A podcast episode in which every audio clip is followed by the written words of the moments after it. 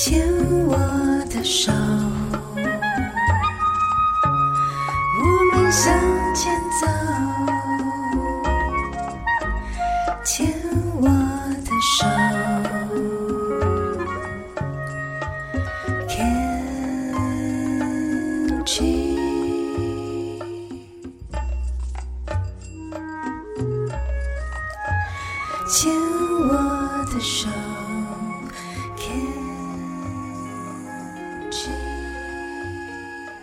好，欢迎收听牵手之声 CANCHERS 网络广播电台。您现在收听的节目是米娜哈哈记事本，我是主持人米娜。如果您是第一次收听这个节目的朋友们，我们节目播出的时间是在星期三的晚上十点到十一点播出，而这个时段呢是由四个主持人轮流主持播出的。所以，我们本节目首播时间是十一月二号星期三晚上十点到十一点，下一次播出的时间则是在四个星期后，也就是十一月三十号的星期三晚上十点到十一点播出。欢迎听众朋友们持续锁定收听。千有之声网络广播电台有许多优秀的节目哦，很多很棒的主持人。如果想要进一步了解就是节目的相关讯息，都欢迎可以到就是牵手之声网络广播电台的粉丝专业或是网站里面，都可以像看到就是许多相关的资讯。我们回到就是今天米娜哈哈记事本的节目哦，在前面的单元里面，米娜小日子跟花样女孩向前冲，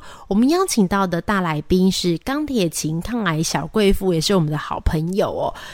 在前面两集，谢谢就是钢铁琴跟我们分享了很多就是自己的经验，因为我之前的节目中其实蛮常访问钢铁琴的，因为我觉得钢铁琴是一个很值得尊敬的。的女性这样子，一开始前面节目有提到，她发现了脑瘤，良性的脑瘤，但是一样必须做就是开颅的手术，接着在隔年就发现乳癌，然后但是她非常机警的，就是很快的做了就是手术跟切片还有治疗，到现在也好多年的时间，我跟钢铁琴就是在那个医院的电梯里面认识的，就我们两个一见钟情，这样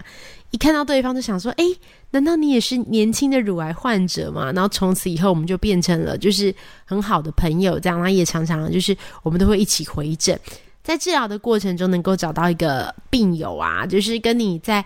差不多的阶段，然后你们可以一起回诊，然后一起分享治疗的心情。我觉得对治疗来说是有很大的帮助的。好的，会说到这个的原因，是因为就是我们本来预计今天的最后一个单元，米娜好朋友也要继续来跟钢铁琴来闲聊，但是呢，我们在闲聊完之后，发现档案竟然坏掉了，这样，所以在最后一个单元就由米娜来继续跟。听众们一起来聊聊天，这样。我们刚刚跟钢铁琴聊到许多就是乳癌防治月的讯息哦。那这边米娜延伸，就是我们跟就是前面的访问聊到的这个乳癌防治月，其实乳癌防治的这个讯息，也是我们一直在就是米娜哈哈记事本这个节目里面一直不停的跟听众朋友们聊天讨论的，因为。乳癌防治真的是一个嗯蛮重要的事情。然后刚刚有聊到，就是我们都觉得现在的年轻人罹癌的这个几率变高了，数量变多了，然后大家都觉得很困惑跟害怕。但实际上呢，并不是单就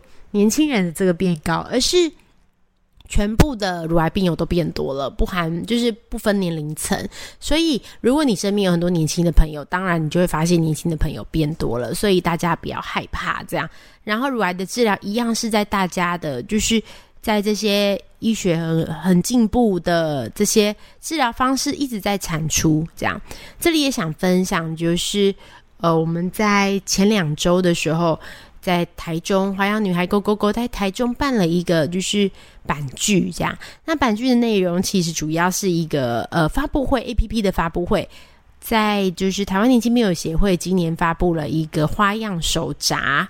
的 A P P，然后里面不管你是就是呃苹果的系统或者是 I O S 呃 Android 的系统都可以使用的。那这个里面其实有一个很重要的功能，就是记录。记录你的就是每一次治疗回诊，然后每天回家之后，不管是你的血球指数啊、你的体重啊、你的这些打的药物都可以记在里面。其实就很像以前我们在打化疗的时候，会随身携带一个小本本，然后在本本里面记上自己的身体状况。那会这样做的原因，会也很推荐就是病友们记录的原因，其实主要是在我们常常在口述自己的。呃，就是资料的时候，包含身体状况，比如说我今天打药回家，然后我觉得有副作用，然后我吐了几次，我觉得不舒服，不舒服的程度是什么？因为这个东西每个人的感受性都不太一样，所以如果能够用公更公正的方式来做记录。到时候回诊的时候，您可以再把这个记录的内容提供给医师参考、医护人员参考，我觉得会省去很多，就是在病房里。就是回忆的这个时间，因为有的时候我们常常花很多时间，然后在病房里面做很多回想，这样，但是有时候不一定回想是正确的。就是我可能想象的，就是啊，我那天很不舒服啊什么的，但是我可能回去看了这个我的日记之后，才发现，哎，其实那天还好啦，就是吐的次数也没有很多，然后可能腹泻状况也很没有没有很明显，只是因为我们就是当下的情绪感受比较深刻，所以有时候就会有一些。就是误判的状况。那在这样的情况下，其实我们知道现代化疗的药物，就是如果你有不舒服的话，医师就会给你症状的控制嘛。如果你在减速这一些不舒服的呃状况的次数啊，这些比较没有那么明确跟清楚的话，就是有可能会造成医师开药的这个。困难跟误判这样，所以我们也希望这一个 A P P，或是你没有 A P P，你用笔记本记录也可以。我们希望这样子的记录啊。可以为医病带来就是更良好的沟通。会说更良好的沟通，就是因为我们如果没有一个客观的记录，有时候会误解对方的意思。这样，我们很常接到病友，这里也分享一个就是小故事。我们其实很常接到病友，就是会跟我们会稍微就是说，诶，他觉得医师都没有关心他，或是医师都没有听懂他说的话。然后医师为什么怎么只在乎类似只在乎钱呐？什么不在乎他的身体？这样，我们其实很常听到，就是有的病友会有这样子的分享，这样。可是实际上我们在了解，就是。啊，病友就是跟医生沟通内容之后，我发现，哎，其实医师不是这个意思。对，就像我们就是现在有很多药物可以使用嘛，然后有很多健保的药物，有很多自费的药物都可以用。然后，所以医师他也会在就是诊断的时候判断要用什么药，那他就会问你说，哎，请问一下，你有没有什么保险的给付啊，或是你有没有自费金额的限制这样子？通常呢，这个时候其实是一个很良善的问题，因为你必须要了解到对方的经济状况之后，你才能做最好的安排。那都有很多排列组合，所以不管你有没有保险什么，其实都没关系的。这样，可是可能在这个当下，病友就会误会，他就会觉得说。哦，你的意思就是说我没有钱，你不帮我治疗，或是我没有钱，所以我没有价值了吗？这样就会有产生这样子医病沟通的误解，这样。所以，我们其实，在病友团体啊，就是在花样女孩勾勾勾或台湾年轻病友协会里面，在做的事情，还有一部分，我们觉得我们也是就是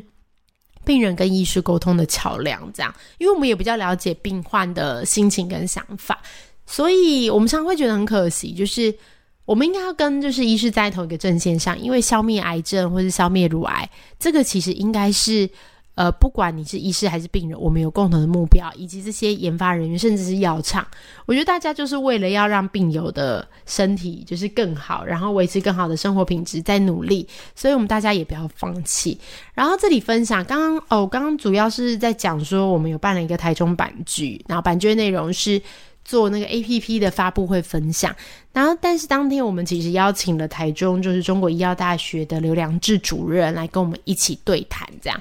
然后在跟刘良志主任对谈的时候，我觉得。呃，很多病友在现场就问了一些问题，这样，然后有的问题就很可爱，然后有的问题是很包含自己的心情故事，这样。这里非常感谢刘阳志主任，就是在面对不管病友的各种问题，不管是比较情绪的，就是困扰的问题啊，或是治疗的问题，都可以给予就是